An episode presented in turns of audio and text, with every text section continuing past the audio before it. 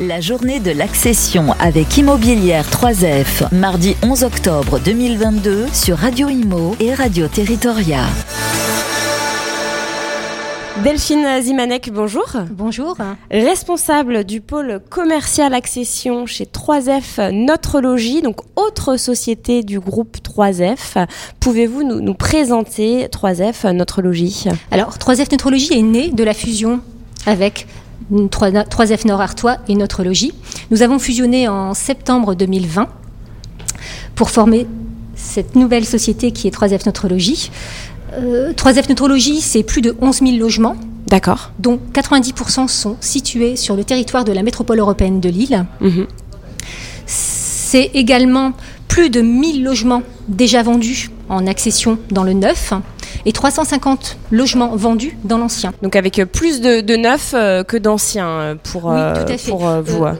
Notre 3F Neutrologie avait fait, le- en tout cas, le choix dans sa stratégie, commerciale de développer l'accession sociale dans le neuf et de vraiment développer le PSLA, D'accord. la location-accession. D'accord. Pourquoi, pourquoi cette, cette stratégie? C'était, ça a été au départ une stratégie de, de- de niche. C'était un nouveau dispositif qui était proposé et mis à, dis- à disposition des, des bailleurs. Et ce dispositif nous semblait très intéressant pour Mm. nos futurs acheteurs, puisqu'aujourd'hui, euh, en tant que bailleur social, nous souhaitons permettre à l'ensemble de nos clients, locataires et personnes locataires HLM qui n'ont pas encore eu l'opportunité donc d'être propriétaires, donc les primo-accidents, de devenir propriétaires Ouais. d'un logement à un prix maîtrisé à des conditions avantageuses. Et la location-cession permettait de répondre pleinement à cette, à cet euh, objectif. ouais. Euh, pour vous en parler en quelques mots, la location-accession euh, euh, permet d'avoir un prix réduit grâce à une TVA à 5,5%, mais permet aussi d'être exonéré de taxes foncières pendant 15 ans. hum, hum. Et ça, c'était des atouts et des avantages très Ouais. importants pour nos futurs Bien sûr. acquéreurs. Bien sûr.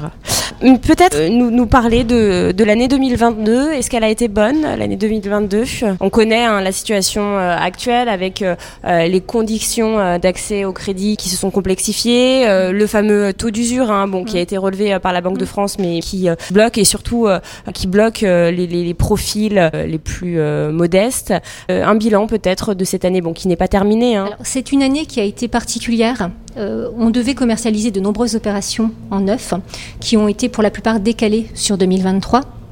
Comme vous l'expliquez, hein, de par la conjoncture actuelle, Ouais. des coûts de construction plus élevés, donc euh, des, des- voilà, des, des retours d'appels d'offres infructueux qui ont fait aujourd'hui et repousser ces commercialisations. Alors juste les coûts de construction, c'est par rapport à, à quoi? Au délai d'approvisionnement, à ce qui se passe avec la guerre en, en Ukraine, fait, euh, aussi hein, les, le les confinements qui ont bloqué. Il y euh, a le confinement, ouais. il y a également le contexte géopolitique, hein, Mm, mm. euh, la guerre en Ukraine, qui forcément vient nous impacter euh, dans Mm. notre quotidien.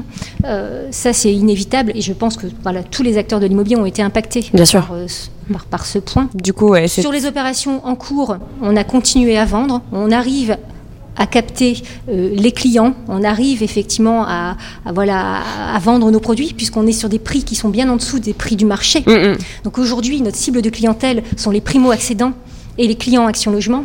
Et à travers nos dispositifs et nos programmes qui sont situés sur des secteurs de qualité, sur des sites en zone tendue, attirent aussi beaucoup Ouais. les, les clients. Donc on a cette chance euh, également. Il y a une, une forte demande en tout cas Oui, euh, tout à fait. pour, pour ces produits. Tout à fait. Sur, donc, sur le neuf, voilà, c'est une année qui sera, je dirais, peut-être un peu moins performante que les autres, Mais de raisonnable. par le décalage des opérations, mais qui, qui qui est une bonne année quand même. La vente de patrimoine sera une meilleure année, puisque là, effectivement, on a malgré tout, malgré la conjoncture, réussi à, voilà, à vendre de nombreux logements, même si on a été impacté par le taux d'usure également, hein, puisque ben, de nombreux dossiers, que ce soit sûr. dans le neuf ou dans la- dans l'ancien, ont, ont été refusés Mm. euh, et se sont vus malheureusement dans la non-possibilité de pouvoir se porter acquéreur de ces logements. Mm. Euh, Qu'est-ce que vous envisagez pour euh, l'année 2023 À quel niveau? Bah, justement, au niveau de ces ventes, est-ce que vous, vous attendez à un ralentissement?